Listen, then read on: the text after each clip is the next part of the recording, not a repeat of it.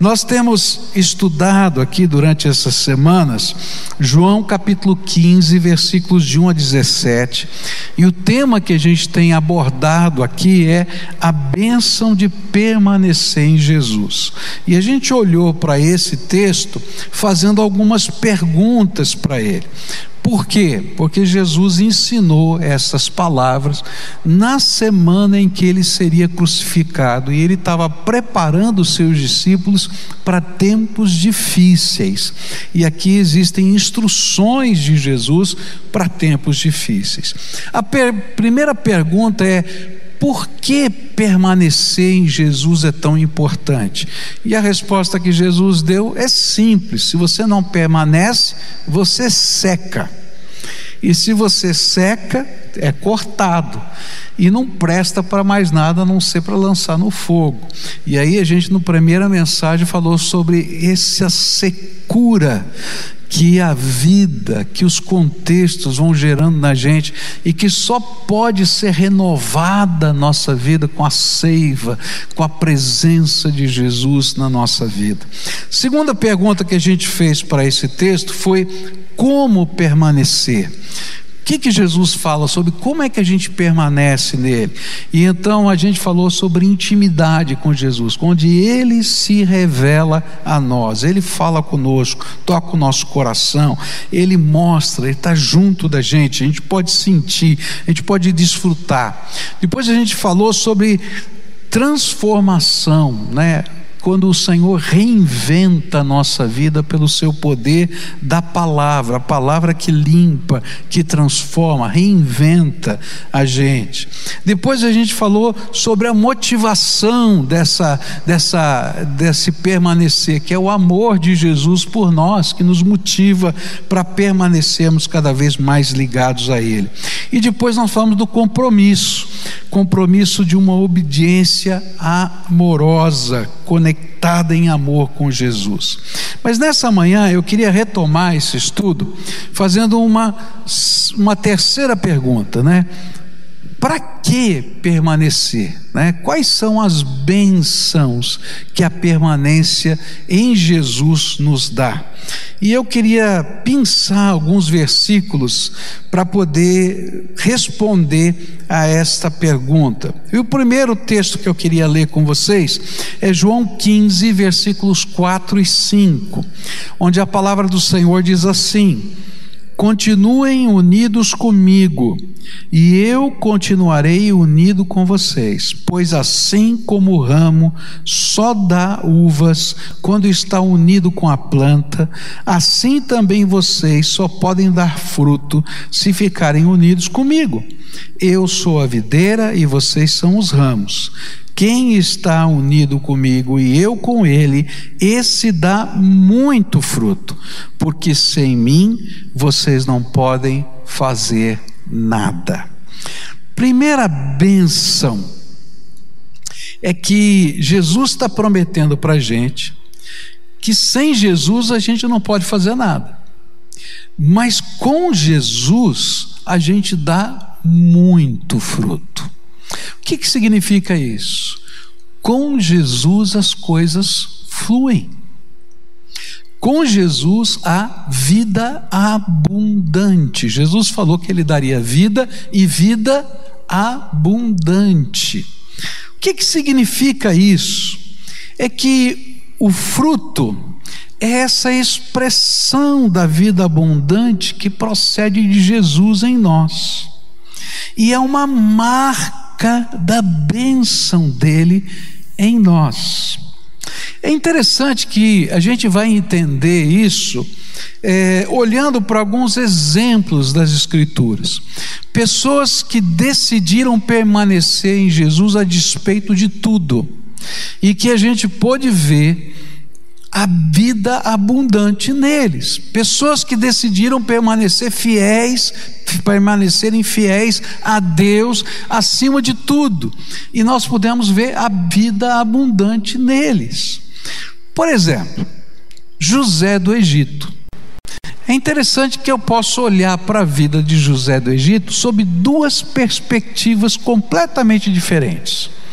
Eu posso olhar para José do Egito e dizendo assim: Eita cara azarado. Vamos falar a verdade, tá? Os irmãos dele ficaram com ciúmes dele, jogaram esse, mo esse moço com 17 anos num buraco, ficaram discutindo se mata ou não mata, aí decidem não matar e vendem como escravo. Ele vai ser escravo lá no Egito, um país que uma língua estranha, terra diferente, ele não conhecia a cultura. Vai trabalhar na casa de um oficial e a mulher do oficial se engraça com ele. Ele não quer nada com essa mulher, mas ele é acusado de ter feito coisa que não devia ter feito. Por causa disso, ele vai para a cadeia. Ô oh, cara azarado! Não é assim? E sabe, muitas vezes, tem muita gente olhando para você dizendo assim: por que, é que você permanece com Deus?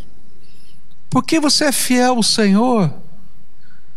Olha só quanto problema, quanta luta, quanta dificuldade, quanto sofrimento. Não adianta nada isso. Mas eu posso olhar para a vida de José numa outra perspectiva.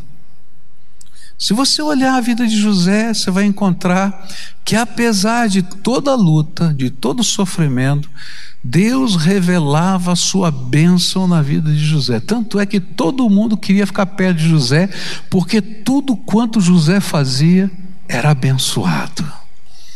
Até na cadeia, ele foi colocado como administrador da cadeia, porque tudo quanto ele fazia era abençoado.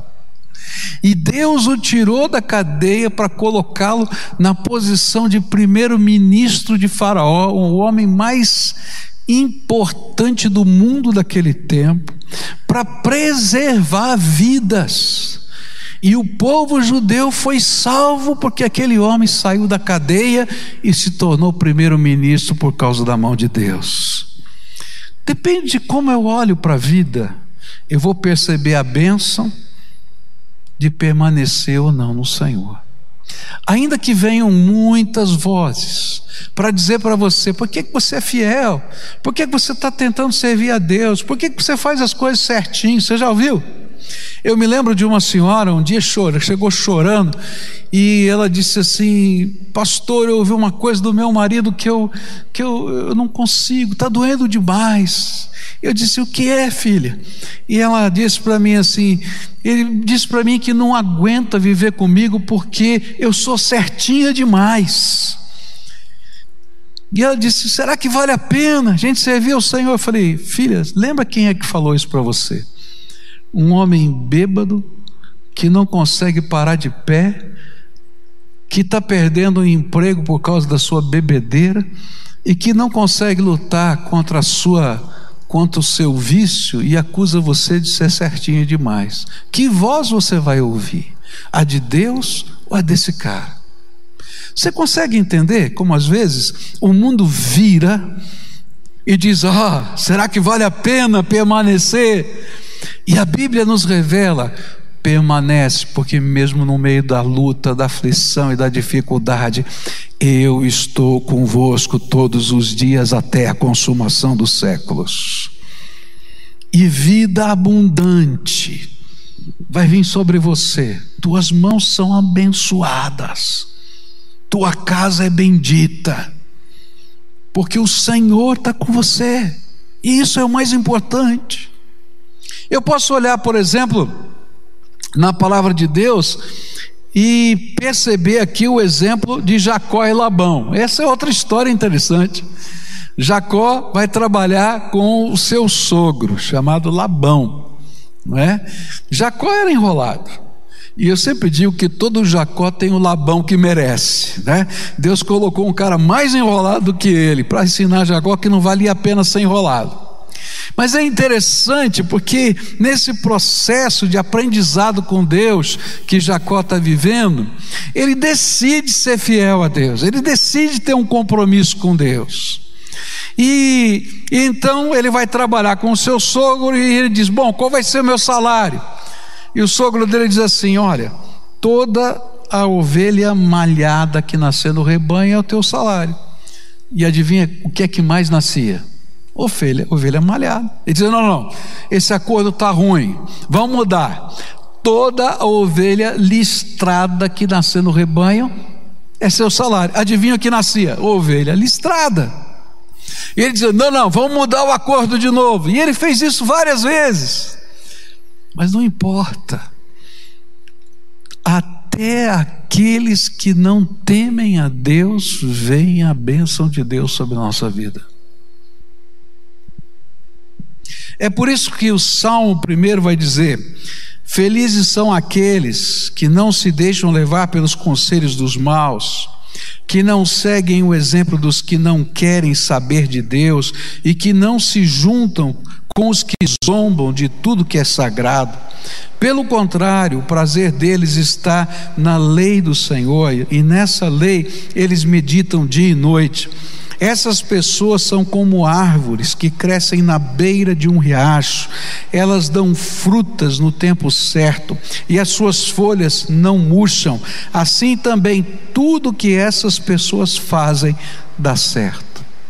Sabe o que a palavra de Deus está ensinando no Velho Testamento, no Novo Testamento? É quando a gente decide permanecer no Senhor. Não significa que a gente não vai ter problemas, não vai ter lutas, que não vai vir enfermidade sobre a nossa casa. Isso é mentira. Mas sabe o que significa? É que o Senhor vai abençoar a nossa vida e o fruto vai ser visto na nossa vida graça de Deus vai fluir, no pouco ou no muito, graça de Deus vai fluir. Por isso eu não vou ouvir as vozes dos que dizem: ah, não vale a pena, porque vale a pena estar no Senhor.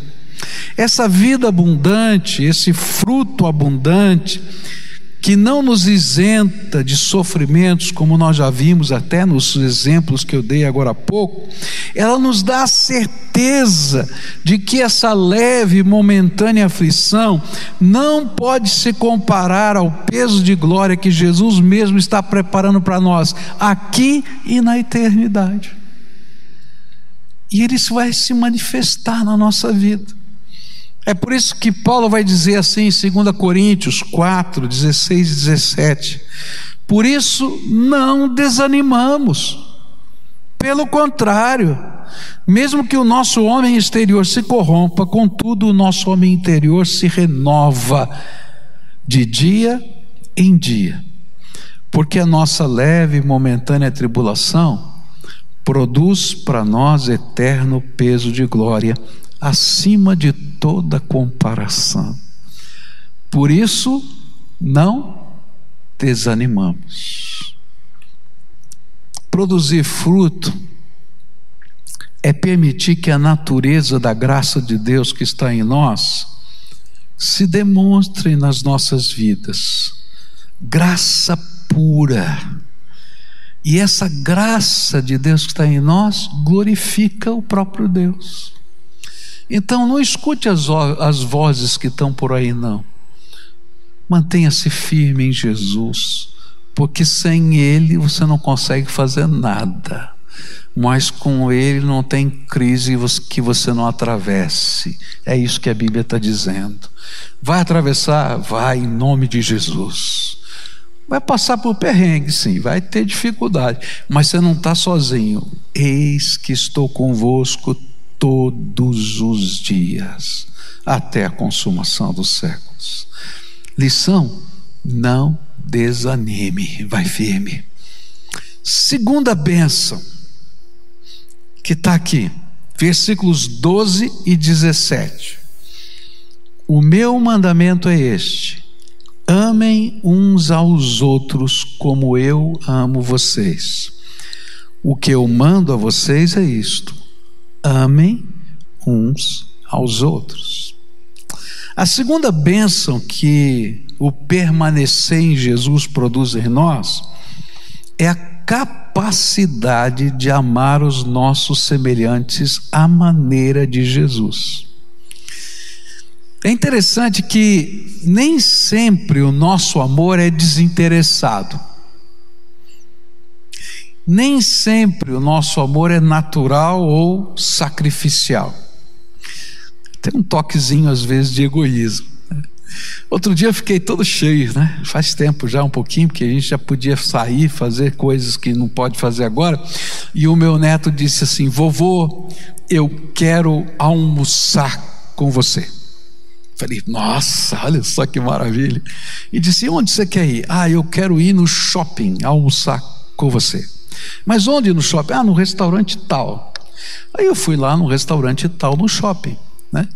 Adivinha do que tinha do lado do, do restaurante? Uma loja de brinquedos. E terminou o almoço e disse: Vovô, vamos à loja de brinquedos?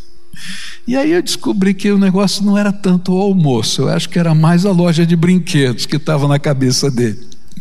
Sabe, queridos, às vezes isso flui de uma maneira natural na gente, um amor que é meio né, egoísta, interesseiro. Mas amar a maneira de Jesus é deixar que a presença dele em nós Permita que nós sejamos movidos pelo Seu Espírito Santo a sermos as mãos, os pés, a boca, os recursos humanos, os recursos espirituais do nosso Senhor na vida de outras pessoas. É disso que a palavra de Deus está falando. E sabe, se a graça de Deus está fluindo em nós, então amar a quem Jesus ama passa a ser natural. E quanto mais seguro eu estou do amor e cuidado do Senhor, tanto mais eu serei capaz de amar aos meus semelhantes com liberalidade. E isso revela a natureza de Jesus que está na gente, está fluindo da gente. Nós estamos vivendo tempos difíceis. Eu acho que ninguém aqui tenha já viveu um tempo parecido com esse. Está muito diferente tudo. Eu estava vendo essa semana uma reportagem onde os dados né, que são possíveis se, serem pesquisados demonstram que cerca de 10 milhões de pessoas perderam os seus empregos só durante esse período aqui, além dos que já estavam desempregados no passado. Mais 10 milhões. Quando eu estava preparando essa mensagem, é, e esse número já mudou, tá? Já haviam morrido no Brasil por causa da Covid-19 41 mil pessoas. Parece que já está em 42.800, alguma coisa assim. Não sei quem me falou isso agora de manhã. Não sei. Mas mais de 41 mil eu tenho certeza. E esse tempo é um tempo tão estranho, tão esquisito. E mais do que nunca, o Brasil está precisando de pessoas que estejam firmemente ligadas a Jesus e que possam ser instrumento de cuidado e consolação aos que estão sofrendo. Porque só em Jesus, só permanecendo nele, sendo cheio do seu espírito, é que nós podemos fazer diferença nesse tempo. A gente está vivendo um tempo em que a gente está precisando, precisando sentir a presença de Jesus, as manifestações de Deus na nossa vida. Por isso a gente tem que buscar mais. Mas a gente está precisando que às vezes alguém nos dê uma palavra de esperança. Quando o pai do Marcílio faleceu, eu fiquei muito triste, mas muito triste mesmo, vivi um luto profundo. E um dia eu estava sozinho aqui no meu escritório e tocou o meu telefone, né? E normalmente o telefone da minha sala não, não, não passa direto assim, ele passa pela, pela, pela recepção, passa pela minha secretária para chegar até, até a mim. Mas naquele dia ele foi direto, não passou por ninguém. E eu atendi o telefone e era uma senhora de São Paulo. E ela disse assim: Pastor, daqui a pouquinho a gente vai ter uma reunião de oração aqui. E Deus me incomodou que o senhor está precisando de oração. O que está acontecendo? E aí eu comecei a chorar e comecei a falar o que estava na minha alma. E ela falou: Vou levar para as senhoras que vão orar comigo. E oraram por mim. E eu fiquei pensando: que Deus tremendo é esse? Que toca o coração de uma mulher lá em São Paulo, que faz o telefone chegar direto para mim aqui na hora certa, só para eu saber que Ele está cuidando de mim, sabe?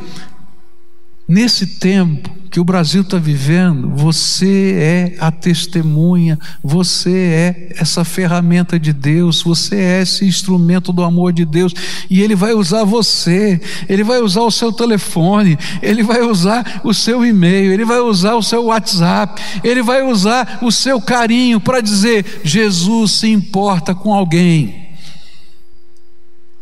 Por isso, se você sentir um toque no seu coração, lembrar de alguém, entenda: Deus quer te usar como instrumento e abençoa. Leva a palavra de amor e de esperança. Ore por pessoas como você nunca orou, faça listas de oração de pessoas, e se você sentir no coração o desejo, Entra em contato com ela e diz assim: Olha, Deus te colocou na minha alma, eu estou orando por você. Eu não sei nem porquê, mas o Espírito Santo está tocando a minha alma. E sabe quanta gente está precisando disso? Essas semanas, há duas semanas atrás, eu tive um problema lá em casa, tinha que resolver uma questão e falar com uma determinada companhia que me atende. E aí então liguei para aquela companhia. Adivinha quem me atendeu? Um robô. E aí então eu comecei a tentar falar com o robô e dizer: o meu problema é esse, o meu problema é aquele. E ele dizia: eu não entendi. E o robô era burro mesmo, vou dizer, não tinha jeito. Ah, não, não funciona assim, e não sei o quê. Aí eu dizia assim: eu quero falar com gente. Aí ele dizia assim: poxa vida, eu estou tentando te ajudar. Não é? E até hoje eu não consegui resolver o meu problema. Sabe, não tem um robô que possa falar de Jesus, e se tiver, ninguém vai ouvir. Mas o Senhor Jesus escolheu você para ser uma benção. E sabe, nesse tempo, as pessoas estão precisando de pessoas. Não dá para a gente visitar, não dá para a gente estar na casa, mas a gente pode fazer diferença na vida das pessoas. A gente pode fazer diferença. Eu falei para você das células, né? Traz para uma célula virtual. Leva para tu. Se não tem, vai para uma, porque você também não quer falar com robô, você precisa falar com gente. Olha, não, não, não dá, então faz um grupinho de oração. Sabia que o WhatsApp aceita oito pessoas fazendo um grupo agora? Você faz um grupinho de oração de oito pessoas no teu WhatsApp. Marca um certo horário, ora uns pelos outros, leva o amor do Senhor, alguma coisa tremenda vai acontecer. De vez em quando, se o Espírito de Deus te mover, manda um versículo da palavra de bênção para a vida de alguém. Queria dizer para você o seguinte: nós temos Bíblias aqui na igreja, graças a Deus. Eu não sei, mas se você quer dar uma Bíblia de presente para alguém, eu te dou essa Bíblia. Vem aqui, pega essa Bíblia. Eu não tenho como enviar, mas se você vier aqui pegar, pode dar quantas Bíblias você quiser. Deixa a palavra de Deus abençoar alguém. Hoje mesmo, se quiser, tem Bíblia ali, pode pegar, tá? Leva. Se você está em casa, quer passar por aqui, liga lá, pede que a gente vai deixar lá na recepção para você. Por quê? Porque tem gente com fome de Deus, precisando da graça de Deus. Tem gente passando por problemas, por dificuldades, por necessidades. Então vamos abençoar. Essa semana eu conversei com o nosso pessoal aqui da ação social e disse: gente, Deus está tocando o meu coração. A gente vai passar por uma situação mais difícil ainda. É, não, tá, não terminou, a coisa vai continuar. Está difícil. Então agora é hora de a gente aumentar a nossa ajuda. Vamos fazer mais. Mais do que a gente estava fazendo. A gente já estava fazendo bastante, mas eu quero fazer mais. E se Deus tocar o teu coração, eu quero ajudar você a fazer. Então, se tiver alguém passando por dificuldade, vamos ajudar, vamos fazer diferença. Por quê? Porque esse povo precisa sentir que a bênção de Deus está chegando de alguma maneira. E a maneira como ela chega é através de pessoas. Vamos levar alimentos, né? Às vezes, como, como gesto, né? Uma coisa bonita. Eu me lembro de um testemunho que eu ouvi de um irmão da igreja passando por uma dificuldade grande. Ele teve que vender a sua casa para pagar dívidas e foi morar num, apartamento pequeno. E quando ele chegou naquele apartamento, no meio da mudança, as coisas não estavam tão bem. Chegou um vizinho que ele não conhecia e deixou um bolo com um recadinho. E disse: Olha, esse bolo aqui é um presente para você que está chegando. Porque eu aprendi na minha igreja que a gente tem que abençoar as pessoas. E aí então ele ligou para agradecer o bolo e perguntou: Que igreja é a sua? E ela disse: É da primeira igreja batista. Eu também! Ele chorava de um lado e do outro. A gente nem sabe. E às vezes aquela comida que você fez, aquele bolo que você fez, chega na hora certa, porque naquele momento eles precisavam saber que o carinho de Deus estava com eles, porque estavam dizendo: puxa vida, olha só, caímos, não é mais aquilo que era. E o Senhor disse: olha, filho, lembra? Estou aqui, esse bolinho aqui é marca da minha presença. Deixa Deus te dar criatividade para que você exercite um amor sacrificial que procede de Jesus e abençoe pessoas. A gente tem que dar às pessoas o que de melhor Jesus deu para a gente. Então, reparta a vida eterna, fale e viva o amor de Jesus. E assim a gente vai poder, no meio dessa situação tão diferente, semear gotas da graça. Graça é favor que a gente não merece, que cai do céu. E às vezes Ele usa as nossas mãos para fazer isso.